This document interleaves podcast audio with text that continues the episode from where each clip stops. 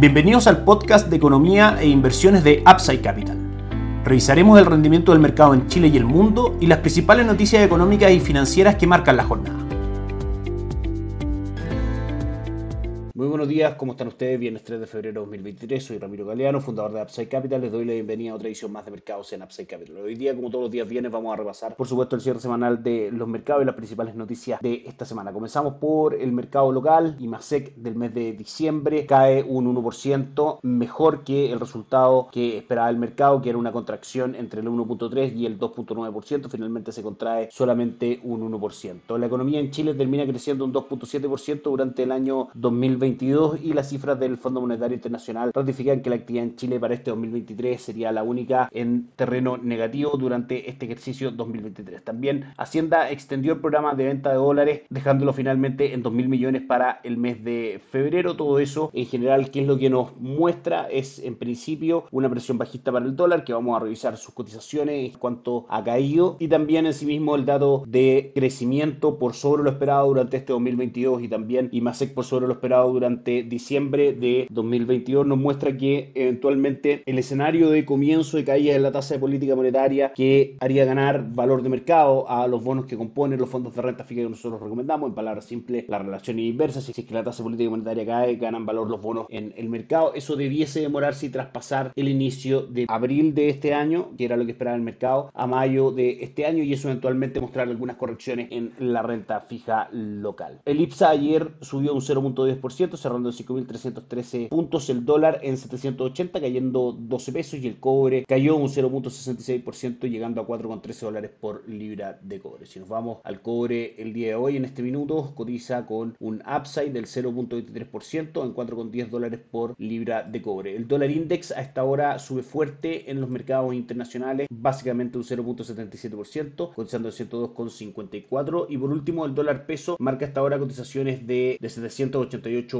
con 50, subiendo el día de hoy aproximadamente 8 o 9 pesos respecto al cierre del día de ayer, marcando mínimos también durante esta jornada en 773. Vamos a ver por qué se presenta finalmente este upside tan fuerte entre mínimos y máximos el día de hoy en las cotizaciones del dólar peso. En Upside Capital somos asesores independientes de inversión para personas y empresas que invierten en el mercado financiero, tanto local como global, a través del modelo de arquitectura abierta, transparentando el mundo de inversiones a nuestros clientes. No administramos capital con instrumentos propios ni recibimos el dinero de los clientes hacemos asesoría objetiva y sin seco buscamos la mejor alternativa para cada uno de ellos y los hallamos llevando sus inversiones a algún administrador de fondos asociados con Upside Capital, como la Reinvial y Tau Principal, entre otros. Luego mantenemos una constante comunicación con nuestros clientes, realizando supervisión y seguimiento de su estrategia de inversión y a sus operaciones a través de nuestro equipo de atención a inversionistas. Bienvenidos a una asesoría objetiva sin seco y con una mirada global. Bienvenidos a Upside Capital. Suscríbete a nuestras redes sociales, el en YouTube, Instagram y Spotify. Visítanos en www.upsidecap.cl, dejar tus datos y te contactaremos para conversar. Ayer una jornada mixta, pero cargada a positivo para las bolsas en Estados Unidos. El Dow Jones cayó levemente un 0.12%, sin embargo el S&P 500 subió fuerte un 1.47% y Nasdaq, el índice tecnológico, también tuvo un upside bastante interesante del 3.25%, abalancado por lo que fue el 23% de subida finalmente en el precio de la acción de Facebook, de su matriz Meta Platform, con muy buenas proyecciones para este 2023 según la última entrega de resultados. Hablando también de tecnológicas, el día de hoy conocimos los resultados resultados del último trimestre del 2022 de Apple, Amazon y Alphabet, la matriz de Google. Apple publicó unos resultados del primer trimestre fiscal que no cumplieron las expectativas de los analistas. Alphabet también cayó en general por la ralentización del gasto de publicidad online y Amazon mantuvo los resultados de su negocio en, la nube ligeramente por debajo de las estimaciones. Esas cuatro acciones a esta hora marcan caídas en el premercado del 1.45% para Apple, del 4% para Facebook luego de la interesante cotización de ayer de un upside del 7%, Alphabet cae un 4.6%, la matriz de Google, y Amazon cae un 6.3%. Todo eso, como dijimos, en las cotizaciones del premercado, los mercados en Estados Unidos aún no comienzan a operar. Noticias relevantes el día de hoy desde Europa, en general, los PMI, los índices de gerentes de compra que sirve para medir si finalmente la actividad de los sectores de servicio y manufactura está en expansión o contracción. El día de hoy se midieron los de servicios, como decíamos, en Europa y todos, incluyendo también al Reino Unido, por sobre lo esperado en zona de expansión, excepto Francia que marca en zona de contracción, pero en general una muy buena noticia desde el punto de vista económico para la eurozona. Recordemos que estamos en un contexto donde buenas noticias macroeconómicas pueden ser malas noticias para los mercados, dado que arrastran una mejor actividad económica de lo que el mercado esperaba y eso puede ser una presión inflacionaria que los bancos centrales tendrán que responder aumentando la tasa de política monetaria. El día de hoy tuvimos reporte de empleo en Estados Unidos que, superó todas las expectativas del mercado. Se esperaba que Estados Unidos creara en el mes de enero 185 mil puestos nuevos de trabajo, crea 517 mil, muy por sobre lo esperado, con un ingreso por hora que sube al 4.4% desde el 4.3% que se esperaba para ese indicador y la tasa de desempleo en Estados Unidos cae al 3.4%, la medición más baja en los últimos 53 años. Como decíamos, buenas noticias macroeconómicas pueden ser malas noticias para el mercado. En este caso, probablemente estemos dentro de ese contexto, dado que el 70% del Producto Interno Bruto de Estados Unidos se compone de consumo interno, de manera que es muy importante y siempre es muy estudiado la capacidad que tenga la economía estadounidense de generar nuevos puestos de trabajo. En este caso, crea puestos de trabajo muy por sobre lo que espera el mercado y eso puede que los mercados lo reciban de mala manera, dado que, como decíamos, a mayor cantidad de plazas de empleo creadas, finalmente mayor cantidad de personas trabajando, mayores ingresos y por ende mayor gasto también en la economía real, lo que es fundamentalmente una presión alcista para los precios, que es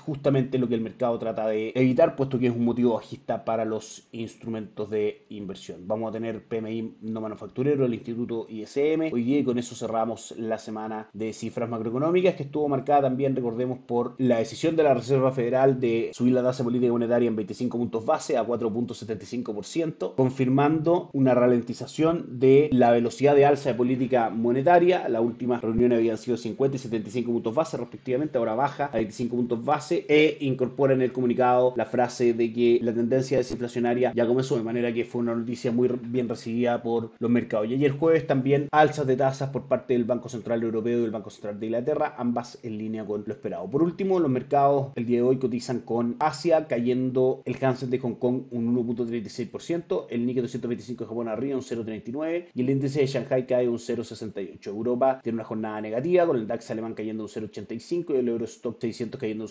0.37. Y Estados Unidos, que todavía no comienza sus cotizaciones, a través de la cotización de sus índices futuros podemos ver que probablemente tengamos un día negativo y que las cifras de empleo no están siendo bien recibidas por el mercado. El Dow Jones en cotización de sus futuros cae un 0.69%, S&P 500 también un 1.34% y Nasdaq un 2.22% en un día que claramente, a lo menos al comienzo, no sería una buena jornada para los mercados extranjeros. Que estén muy bien, tengan un excelente fin de semana, nos encontramos el lunes. Chao, chao. Gracias por escuchar el podcast de Economía e Inversiones de Upside Capital.